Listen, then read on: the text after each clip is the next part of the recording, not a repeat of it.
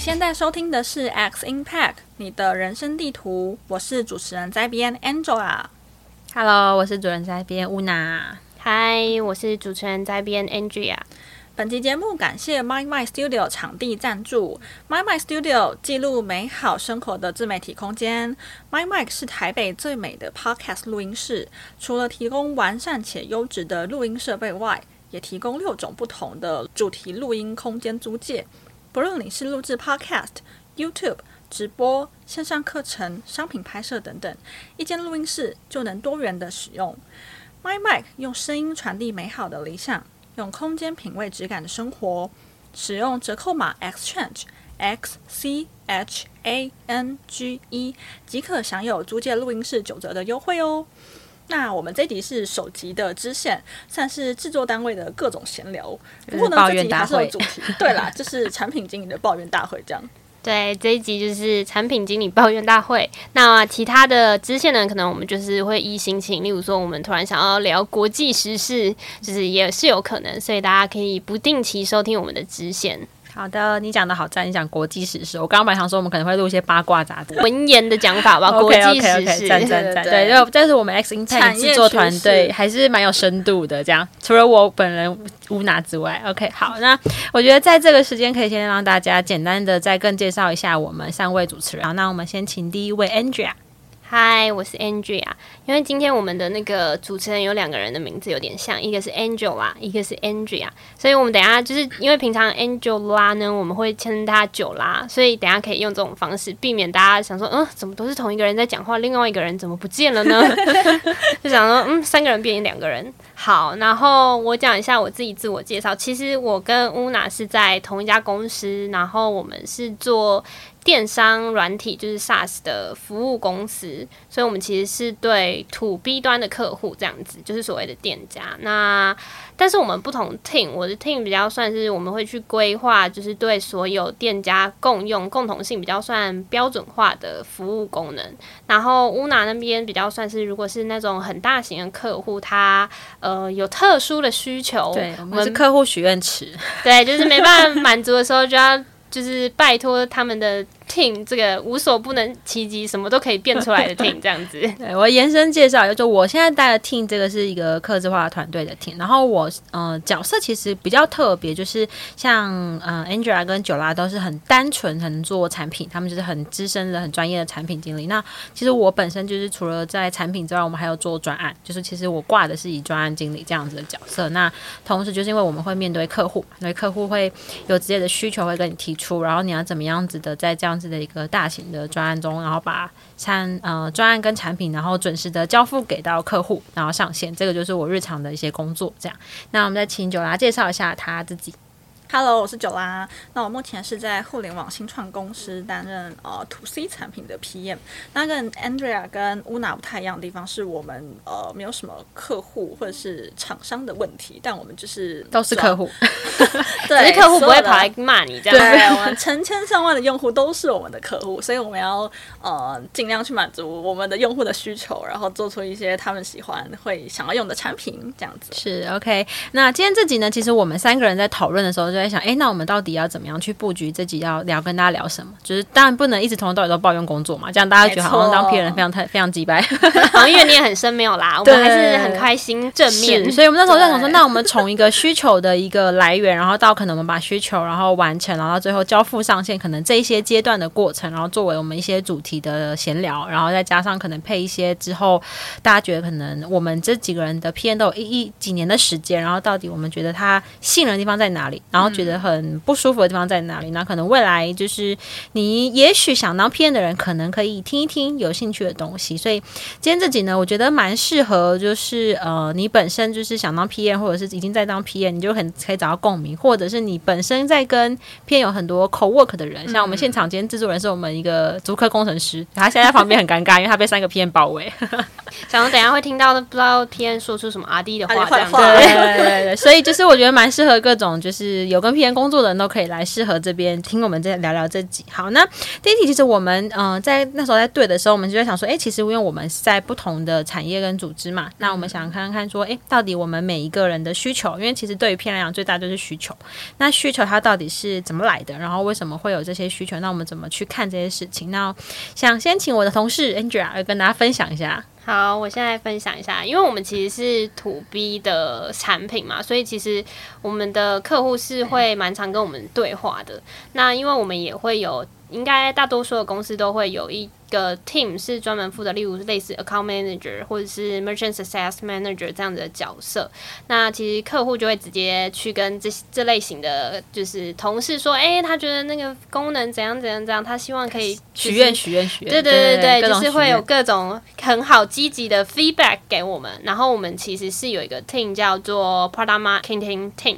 他会去收拢，就是从 Merchant Success 或者 Account Manager 啊，BD 那边获得客户的一些反馈，然后汇整起来，然后会去筛选说哪些需求其实是最常被客户提到的这样子。然后我们内部其实有一个叫做 BRD，就是 Business Requirement Document 的一个 review。那我们产品单位啊，或者是技术单位，或者是就是刚刚说到的 Product Marketing Team 的人，就我们会共同去讨论说这个需求是不是真的是大多数的客户。需要符合的，那如果真的是的话，我们就会投入资源去做开发，这是一种。然后另外一种是。因为我们其实产品上线之后，大家都会去看数据嘛，就会看说这个产品上线之后到底有没有符合效益，然后会去设立一些 key metrics，就是产品指标，摊开来向下。因为一个大产品它很可能有很多子项目，然后我们就说，诶，其中一个子项目好像这个成效好像比较不佳，这样子，那它可能就会变成一个优化的点，所以需求就会变成优化的这个点，这样子。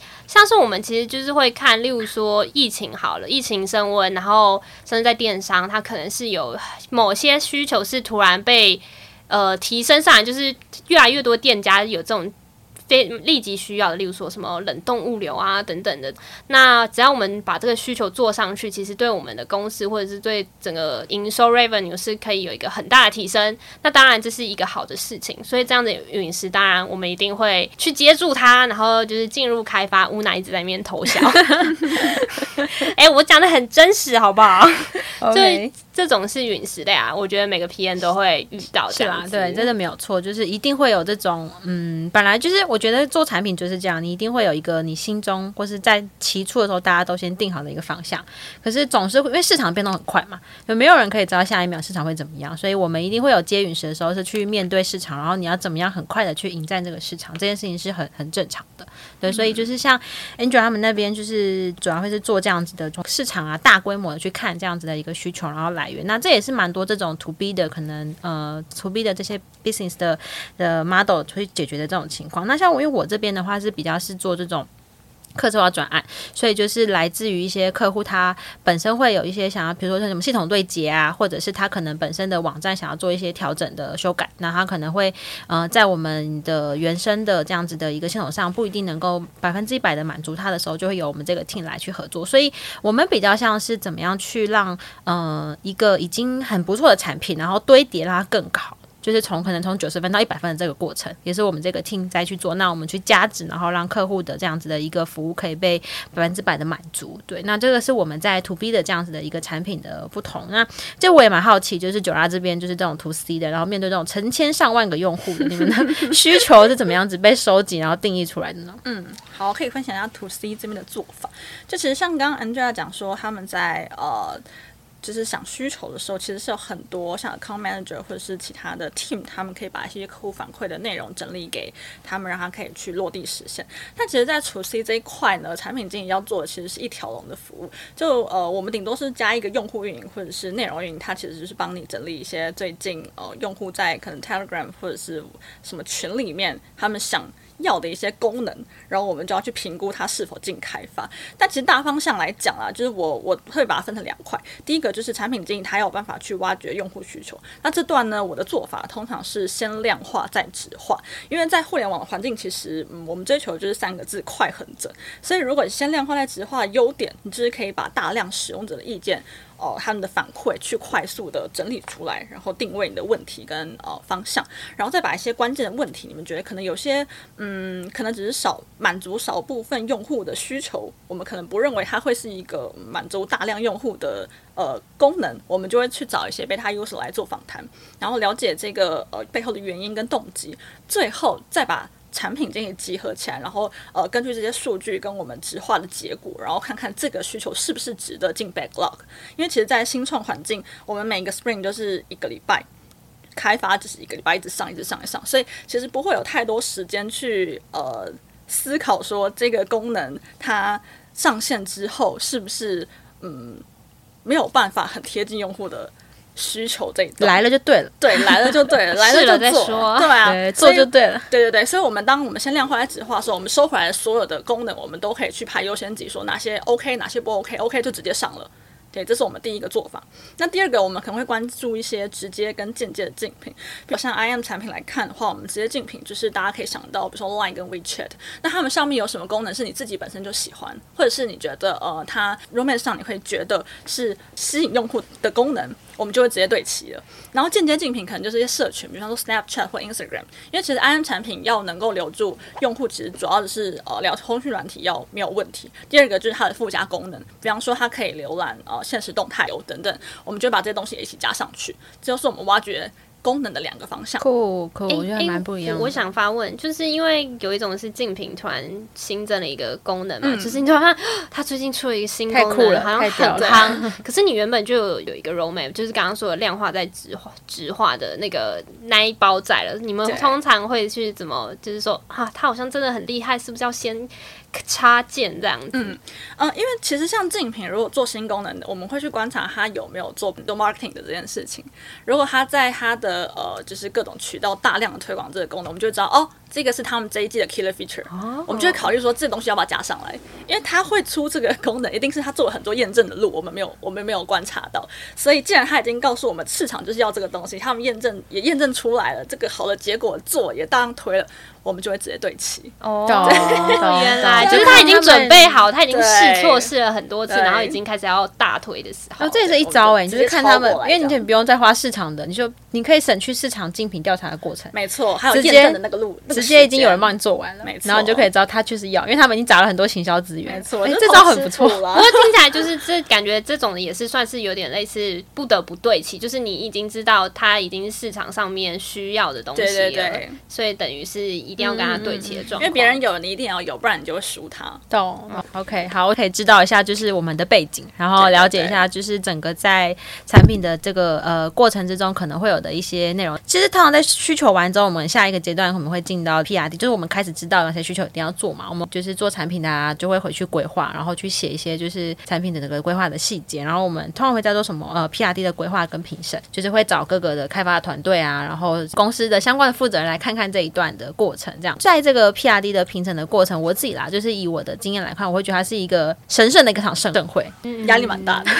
对，因为它算是一个你在做一个 PM 的过程中规划的内容。我之前有遇过一些比较有趣的经验啦，就是我记得我在刚初期在当 PM 的时候，就是第一次开那个 PRD 评审会，然后那时候很菜，就是什么事也还不是很懂，然后也没有在之前可能就是先跟呃阿弟啊工程师们，然后跟其他就是 stakeholder 就是好好的去对齐。然后我记得我开了第一场 PRD，就是原本预定一个小时嘛，就想说啊讲完然后就过了就会这样，没有没有，那开了再快两个小时，然后从头到尾就是不停的被人家质疑说你这个东西是怎么怎么设计，然后为什么这个地方没有就是规划好，然后开始问了二十个问题，然后下来都觉得嗯刚刚那场真的是太可怕了，就是自己要在干嘛。然后就所以我就觉得，就是在一个嗯、PRD 的一个规划跟评审过程，我觉得就是一个让你自己就是在往上，就是一个磨练的过程。就是每一次的结束，我都会觉得嗯好，我要更进化了。虽然我身上充满各种弹口，你看被打了很多枪，是就大家是好意啦，就大家会觉得想要把一个产品做好，然后又去嗯、呃、更完整的去把它往上延伸。所以也蛮好奇，就是九拉你在这边有没有什么 PRD 的这种 过程之中，什么很很有趣的经验可以跟大家分享吗？我我蛮同意你刚刚讲，就是打不死我们，使我们变更强大。我觉得产品经理你好，你好内向啊。刚呃进到产品经理这个角色里面的时候，工程师曾经跟我说一句话，让我蛮印象深刻。我觉得大家可以听一看。他说，产品经理如果能够把 PRD 定义的很清楚，那这个功能就越容易推向市场，越有机会成功。嗯，但其实我当时还搞不懂，就是。为什么会有这种说法？因为我常常觉得我会需求会上提的需求都是我想很清楚的、啊。你以为你想很清楚？对啊，但其实别人不这么认为。没错，这就是一个盲点。然后我后来就慢慢的体会到，原来工程师他们指的就是说，嗯，一些比较极端的 corner case 我们会怎么处理？就我比方举个例子好了，比方说有一个 feature 它是在一个联网的状态下才能正常的 work，那我们 PRD 就是会写说，哦，我们要这个功能。正常联网，然后后面会有什么样的嗯 action 等等。可是工程师他们就会觉得，什么叫做有联网？就什么叫有网？怎么定义？那弱网叫联网吗？就是假设我们的 server 挂了，就即便它已经联网成功的非常稳定，可是 server 挂了之后，这个功能还是不 work，那你要怎么处理？就这种很极端的例子，他都觉得你身为产品经理，你要考虑清楚，而不是已经进了 Spring 之后，在那么短的开发时间，RD 还要一直跟你对。懂，对，他就觉得你如果没有想清楚这是案例的话，那你就不配当一个好产品经理这样子。明白？对，我就觉得嗯，压力蛮大的。你也是有被炮火到？对，但就是刚回到刚刚那句，打不死我们，使我们变更强大。这样分享一下嘛，就反正每个产品可能都有遇到这个问题，网络弱的时候该怎么样？对啊，我后来就想到一个就是解法，就是我就定义说。不论任何原因造成功能不 work，都展示什么 error toast，、oh, 然后就把这件事情全部解掉，这样。懂懂。可是这也是一个聪明的做法，因为你真的坦白说，有时候谁知道啊？对，对，而且不可能有一个人可以一百 percent 的呃内容都可以想得到嘛。所以这也是为什么我觉得可能需要有这个评审会的时候，然后大家可能就是有一点点的集思广益，对。但是就是希望各方神圣以后不要对我们炮火太猛烈。我们有在想，只是有时候像刚刚那个情境，可能真的是技术端才会去想到的这件事情。那有时候就是 PM 可能 focus 在的是 user case 或者 user flow 的状况。对啊，我们比较 care 就是使用者在正常情况下怎么样很完整的往下走啦。对，我们不是不想考虑，对我们不是不用心。但我觉得这样也是还不错，就是起码那个工程师的提问是帮助到，有点类似累积经验吧，就知道以后遇到这类型的功能或者是 case 的时候，我们应该对对对对怎么去定义它？是，我觉得这是一个好的，没错没错。OK，因为刚刚乌娜跟九拉。有讲到炮火猛烈这件事情，然后我觉得我自己是在就是 PRD 评审或者是规划的时候，我自己的习惯会是有些跨团队比较跨团队跨单位的功能，我可能会先拉双方的 PM 或者双方的那个 engineer 来对齐，所以我觉得就是看 PM 的习惯或者是公司的文化做法吧，就是有的会是全部都对齐完了，然后再去。呃，PRD 评审的时候，去跟比较偏业务单位的人去对齐这样子，或者是说，有的是功能可能是比较单纯的，那或许会是 PM 规划完 PRD，然后在评审的时候再。跟技术或者是其他单位的人对齐这样子，所以我觉得有这个，我刚我们刚刚其实在这个活动之前，我先稍微就是吃饭闲聊，想说对一下，对，但其实就是听到 Angela 讲的这句话，想说，嗯，这个就是很会做事的一个 PM，他懂得在这个之前就是先把东西做完。欸、但我要强强调一下，并不是说每一个都要这样做，而是你知道说这个功能可能是跨团队，或者是你。可能觉得会有技术卡点的时候，那你就可以事先先来好，对对对，嗯、事先先跟。那个工程师请教一下，哎，这个会不会有什么状况？那如果你其实很有把握，知道说这一份功能这个 PRD 其实不太会有这种技术卡点，那我觉得就可以直就是先规划完，然后再直接上战场。对对对对对。蛮、okay, 好奇，在这个呃阶段里面，大家有没有什么遇过很有趣的事？我有听过我的朋友比较偏向是呃遇到的工程师会说这个没办法，这个做不到，好像有的会这样。但但我自己本身是比较少遇到工程师跟我说哦。这个没办法哦，怎么样怎么样，就是有点类似挡挡这个需求的这个状况。我遇到的工程师反而都是很主动积极，就是很希望可以符合那个呃 PM 或者是说那个客户的需求这样子。但我有遇过一个状况是。就是我们在讨论技术方案的时候，可能工程师跟我说：“哦，这个技术方案原本的一支 API 可能要拆两支 API，后端可能会有一些调动。嗯”那我听下来我就觉得：“哦，这个没有问题啊，就是技术觉得这样这样是比较好的，当然好。”但是呢，当下呢，我其实是没有 get 到说：“哦，他的意思是说，因为我们那个 API 打 API 就是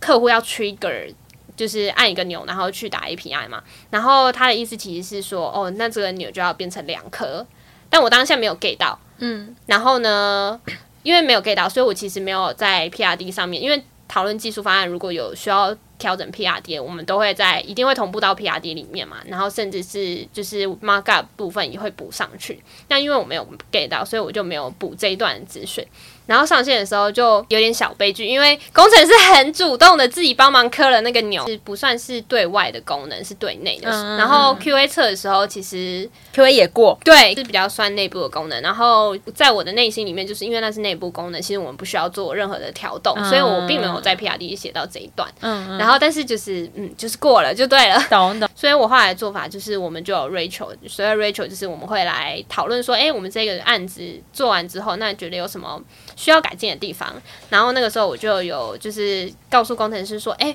如果真的是有技术讨论完之后需要做调动的 PRD 当时上没有的话，我一定会补上去。那如果没有补上去的话，你们也不要默默的自己就把它做完，就是你可以跟我说，诶，你没有补这个东西，你可以来来来质问我都没有关系。懂懂懂。对对对对，就是我觉得我反而就是我遇到工程师人都蛮好的，然后有时候甚至是很主动，或者是不知道大家有没有遇过，就是。QA 在测的时候发现，就是测这个范围测完，然后发现哎、欸、有一个 bug，可是这个 bug 跟我们这次要做的工东西没有关系。嗯嗯。然后有的工程师可能会很顺手帮忙修掉，修那大家都大多数可以顺手帮忙修掉，我觉得很好。但是我觉得也是，就是可能可以跟 PM 讲一下，或者就是因为我有听说过。呃，其他 PM 们有遇过就是顺手修掉，结果悲剧的状况，就是他可能修了，结果影响到别的功能，哦、就是那个 bug 是故意留下来的，在对，可能对对，或者是就是也也还没确定好。这个 bug 会不会影响到其他的功能？我有遇过，就是工程师他们就是会默默把很多东西就抓起来做，因为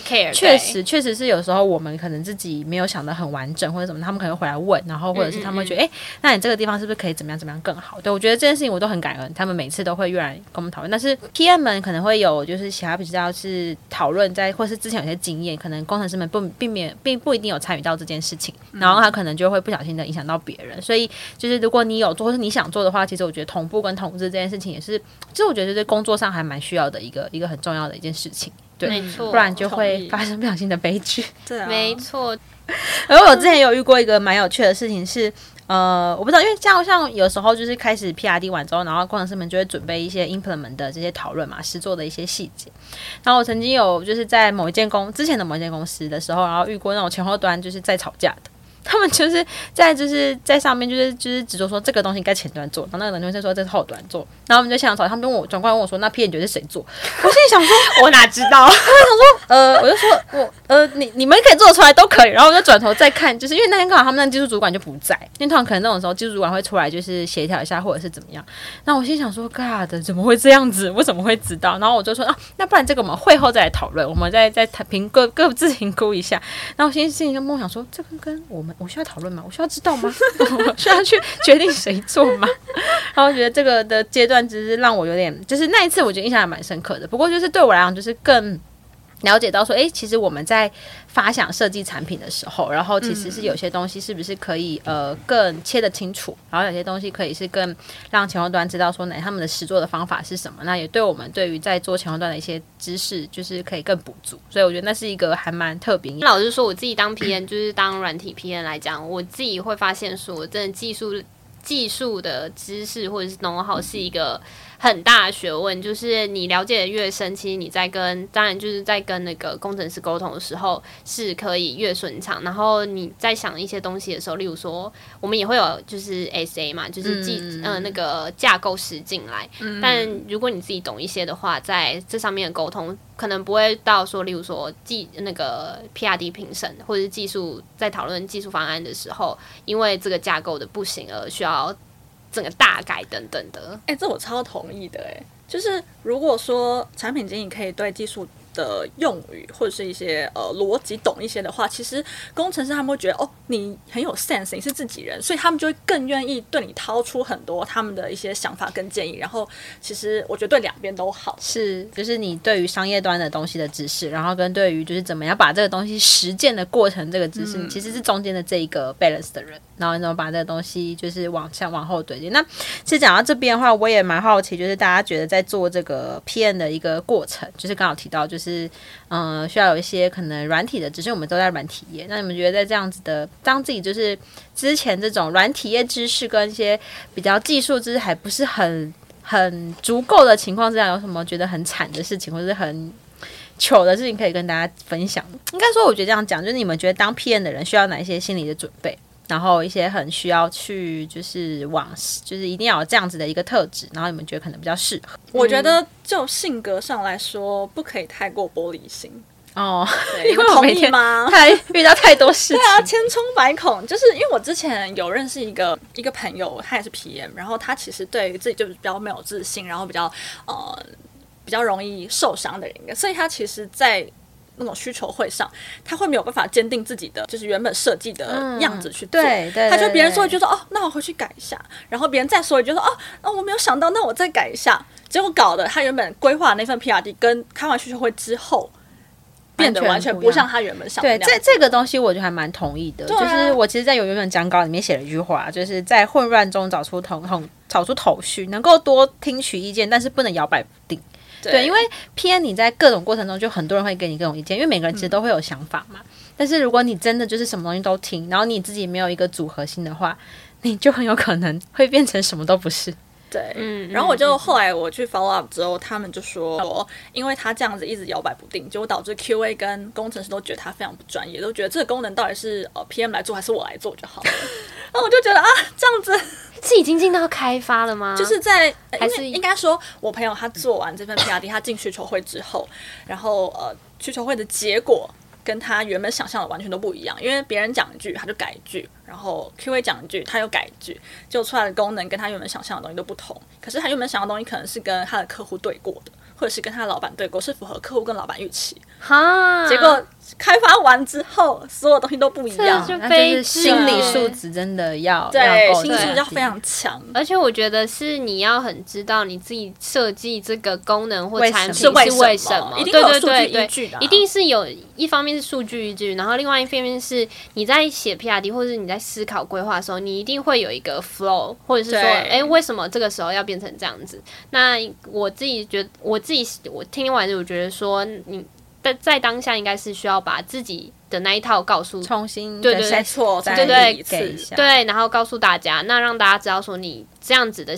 这这个背后的逻辑是什么，然后看大家是不是能接受。除非说这样子背后的逻辑是真的是不符合客户的需求，那当然我们就可以再去讨论说这个需求到底这样子的功能有没有办法达成。对，所以这边也要把这个就是建议。给到一些新手 PM，希望就是你们可以坚定自己的意志，然后知道自己在做这个功能的时候，呃，背后是有什么支持的。比方说你的专业也好，或者你的经验也好，或是任何数据，或是客户的意见也好。对，因为毕竟你一个人就是对了非常非常多的人，对，有各种各种工程师啊，然后可能设计师啊，或者是呃 QA 啊，然后甚至市场端的人，他们都会来问你，哎，为什么你要这样设计？对，你为什么想要这样设计？那你这套的逻辑到底是什么？对，那你自己如果不够坚定，嗯，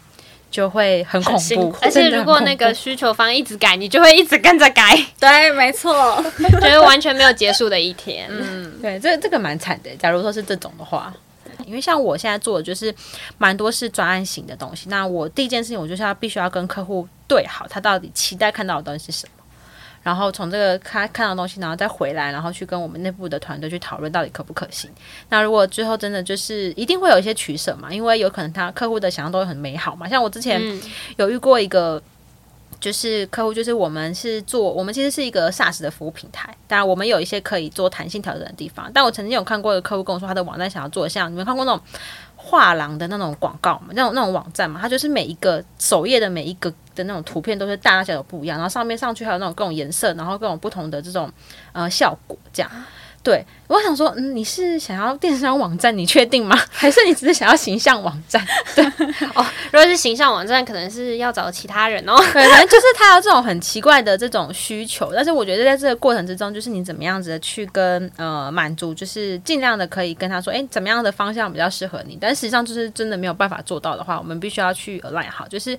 呃不可能每一件事情都呃都一定可以做到，因为其实。资源啊，或者是就是内容，就是内容其实是有限的嘛，就是我们资源其实是有限的。那你怎么样是中得之中取得这个平衡？我觉得也是一个作为 PM 一个还蛮重要的一件事情，对，不然就很可能会嗯出包，对，有点类似。因为我是以就是主站，像像 Android 他们那个 team 他们的话，他们就是好像看以是不是最符合最多客户的需求，的需求对，然后为主、嗯、这样。所以，嗯、呃，但是以我们做专案来讲的话，他就是要去看它的可行性，然后是不是真的能够面，因为我们也不想要跟客户进来，然后收了钱，但是最后却没有办法达成他的目标，嗯、这件事情也不太可能啦。对、嗯、我们刚才蛮凄惨的。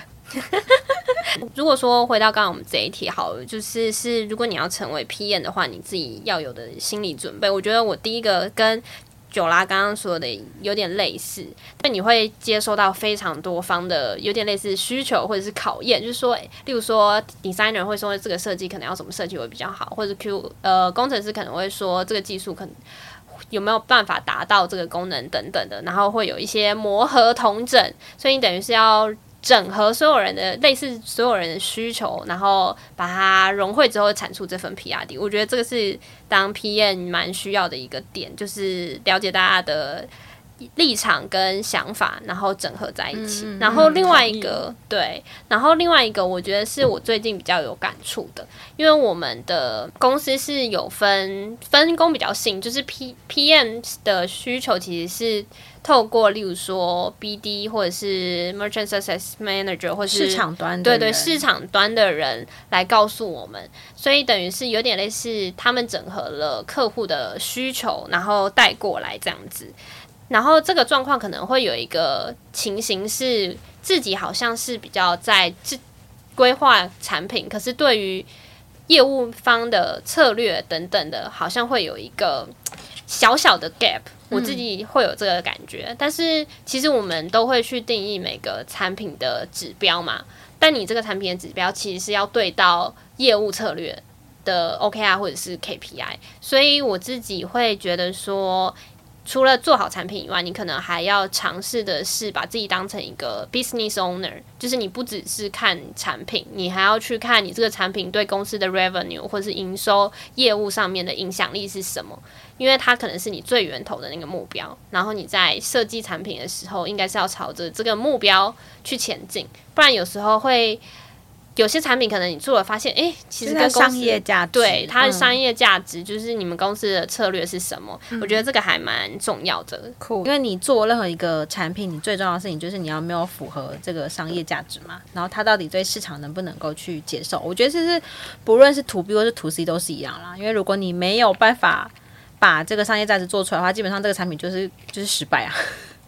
其实没有什么，就是要怎么变现？对，这是一个还蛮重要。我觉得对于未来想要做 PM 或是现在正在做 PM 的人，一定都非常的有感。然后，嗯、呃，但也蛮想要就是听听看你们大家，因为其实刚好提到，就是我们其实是很贴近，应该很贴近市场端的，然后很贴近这个商业情况的。那你们有觉得当 PM 之后，对你们的生活有什么样子的影响吗？就是像我的话，就是我发现就是。在生活中很容易都不小心会有做一些竞品的研究，比如说我们刚刚吃饭，这也不算竞品，可是就是有一个 PM 的、那个，对，就是一个 PM 魂，就是像我们刚刚去吃饭的时候，我们就是用一个呃点餐，它是一个扫码点餐，然后那个点餐系统呢，U 差可能不是这么的好，之前、嗯、因为现在疫情嘛，其实很多 QR code 的那种扫码点餐，就是扫下去之后，它会帮你带那个桌号，然后你。基本上你就把哦，你要的餐加加加加，然后就送出去了就好了。可是呢，就是不知道为什么这家餐厅，就是你已经都已经按好了哦，然后他你送出去的那个瞬间，他就要求你要输入手机号码。我说哼，好吧，他可能想要输入就是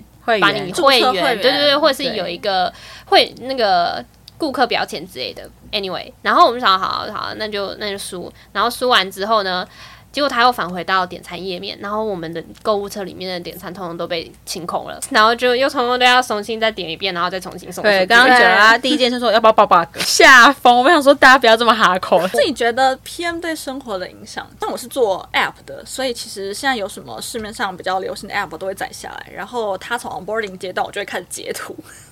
我就想知道他是怎么样得到用户标签，然后我就把这个流程全部都截下来。你，你真的太硬了。那 那你会做竞品分析，把它做成一个简报？我会自己存在自己的 Notion 里面，就知道哦，这个产品它这个版本它做了这样子 onboarding，我觉得哪个地方会有流失的可能。很好笑，就是会。不知不觉影响到我的生活，但我觉得也是一个好事啊，嗯、就是你生活就随时随地都在收收集资讯，啊啊啊、找找灵感，工作融入到那个生活当中。因为我之前也是会，就是比如说逛一些网拍，我觉得真的是加入电商平台都可以逛网拍，然后我就觉得为什么它这个流程这么的烂？就很很很很担心，然后就会回去看一下我们哦，我们家没有这样子。我觉得那时候有一阵子我在做很多那种前端的这种东西。然后就会发现哦，那有很多客制化的东西，然后看别人家的网站为什么这个会这么差，然后什么什么，然后我们自己是不是可以做得更好？这样就是会不小心有这种职业病上来，然后就是时不时都在做一些竞品的分析，然后跟就是看一下别人的流程到底怎么样，然后觉得嗯，但是其实是就是我觉得就是累从这些东西累积说你之后可以做的东西更好嘛，就是你已经发现错误了，就是别人的坑你已经看到了，你就不会再踩下去。我我有同事也会这样，就是我们他。就是聚餐的时候，很多那个餐厅不是现在都会用那个点餐系统嘛，然后他就会跟开始跟那个老板先聊说：“哎、欸，老板，你们是用那个叉叉叉家的吗？”然后老板就说：“不是，我觉得那家不好用。”然后他就说：“哦，是吗？那为什么你们用哪一家？” 然后他就说：“我们用的是哪那那，很有趣。”然后就说：“因为这个怎样怎样怎样，所以比较好。”他说：“哦，是哦，就时不时在做，对，真的。”我就觉得当 P N 这也蛮有趣的啦，就是是一个就是。对我来说啦，就是如果要总结我自己为什么就是这么多多年了，就是还想要继续做 PM 的话，就是我就会觉得，就是他真的是可以碰到很多不同面向的事情，就是你每天其实碰到的东西很多不一样。然后你可能就从生活中，然后收集很多不同的东西，然后把它最后成为你可能你之后再设计产品啊，然后规划产品的一个养分，然后就是让你的整个产品是可以就是符合这样使用者，然后符合这个市社呃市场跟这个社会的期待的。那我也蛮好奇大家为什么到现在就是听起来就是有蛮多心酸的，还是持续的在这个 PM 道路上努力呢？九然也可以想要分享一下吗？我觉得你的那个不错，那我的哪一个？就是那个天花板的部分。因为九阿其实算是转职 PM，对，可以跟大家分享这一块。嗯。好，因为我之前其实出社会之后，我就一直在呃。Marketing 这个领域发展，然后后来我在二十五岁之后就到一间短营的公司做了 operation，然后我才发现哇，operation 这件事情真的是很有趣，因为它跟行销不一样，它可以从很多用户面向，或者从内容面向，或者从推荐的面向去看到这个产品的全样。我就开始了解哦，原来产品它的设计每一个环节都是有它的道理的。那我后来为什么台湾的职场之后我想要转 PM，是因为第一个我觉得产品经理的家天花板非常的高。嗯，对，因为你看到从 Junior PM，然后 PM，然后 Senior PM，到最后还有一个 PO，然后甚至产品总监等等，它是一条路子上去。可是，哦、呃，我很少看到其他的角色有这样子的一个很。高的天花板，我就会觉得，哎，其实产品经理也许是一个在现在这个互联网环境底下是一个蛮好的选择。所以我当时哦，operation 做完之后，我就觉得，哦，不行，我一定要转到这个角色。九拉讲的很美好，他讲的就是职业天花板。其实大家都知道，就是他的职业天花板，另外一个反，另外一个一代表就是他的薪水的天花板也是比较不一样。对啊，对，没错。但是相对来讲，你就是工作的量跟压力可能也是因为在在互联网里面，大家都说嘛，就是产品经理就是产品的 CEO 嘛，所以你就是有一个嗯 ownership，就像刚刚嗯 Angela 讲的，你这个 business 的 ownership 在，它你不但不仅仅只是把一个产品交付出去，而是它怎么样子的让你的产品真的是符合这个市场价值。嗯、对啊，所以这件事情是很重要的。你会觉得你一直在生小孩，就是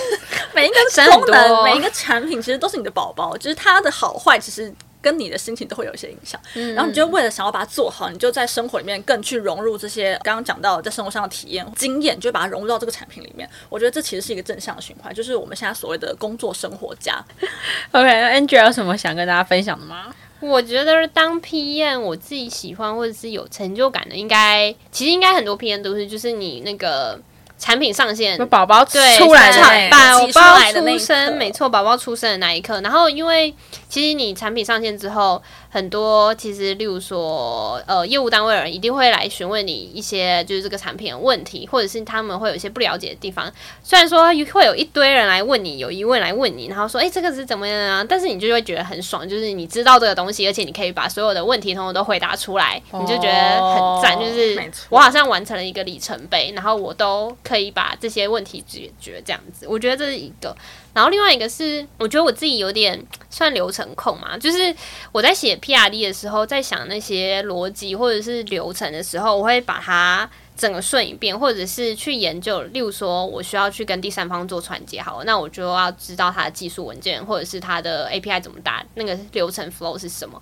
然后我觉得研究那个过程还蛮有趣的，就是你好像在收集拼图吧，就是一个一个你你把 A API 跟 B API 怎么串起来等等等，然后你就整个知道之后呢，你就觉得哦，我好像知道又知道了一个新功能或者是一个新的技术，嗯、对，对对，一个 know how，我就觉得那个是一个。认识新知识的一个成长，所以我觉得当 PM 的这一块让我觉得蛮蛮有成就感，然后兴趣还蛮大的。酷，这样听起来其实大家会觉得就是，呃，一个是实物面量，当然就是它的往上涨的空间很有，就大家都出来工作嘛，薪资的部分，对，没有没有什么好去掩 呃掩饰这件事情，就是你可以一直往上涨。那当然在这个过程中，因为我们也喜欢嘛，喜欢在这个过程之中，你所产出来的宝宝，你所产出来的产品，然后它其实是一个就是当。当它完成落地，然后实际上推出来的时候，对你来讲成就感很大。然后当别人来问你的时候，你可以很完整的讲出来这件事情，然后你就会觉得哦，自己真的做得很好。今天其实是跟大家聊了一下，就是我们三就是在这个 PN 的过程之中的一些有趣的事情啊。就一开始可能是用一个产品的整个的周期，然后跟它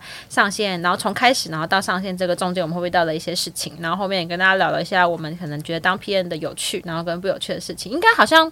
听起来没有太多抱怨啦，大家都还是蛮开心的。对，我觉得大家都蛮正向的。对，对时间也差不多。那在这个的最后，我觉得以我们三个。即使虽然现在就是还是很热爱的这个 PM 领域嘛，所以我们刚讲那么多有的没的事情，然后那想给我觉得最后可以给一些做 PM 的人的一些建议啦。那我自己这边是会觉得说，嗯，就是怎么样子的在你的呃混乱的这样子的一个过程中，然后生活的体验中，然后找出一个你自己觉得很有价值的东西，然后持续的往前，然后真的很重要，绝对不能摇摆不定。就是你必须要去，嗯、很认真的去验证过你自己，然后觉得这这件事情是很重要的，然后才可以把这个很好的产品，然后很好的交付的上线。对，那九拉有什么可以给未来想要做 PM 的人一些建议吗？嗯，我觉得要成为一个好的 PM，要有四个字的能力，就是化繁为简，是可以呃涵盖所有 PM 的工作，大到时程安排，或者是你跟不同的角色协调，或是你的向上管理，然后小至你的呃调研能力，或者是 PRD 产出的能力，还有你对每个 feature 它的验证的那个总结。如果你想要转行到 PM 的话，或者是你正在往就是 PM 的这条职呀继续往前发展，你都要记得要有化繁为简的能力。那 Andrea 呢？我。自己觉得，呃，其实 PM 蛮多类型的，然后他可能会因为产业不同，所以特别着重的技能可能不太一样，然后呢。因为我们 X Impact 其实之前有访谈过一个 P N 是 Alex，他有提到就是说，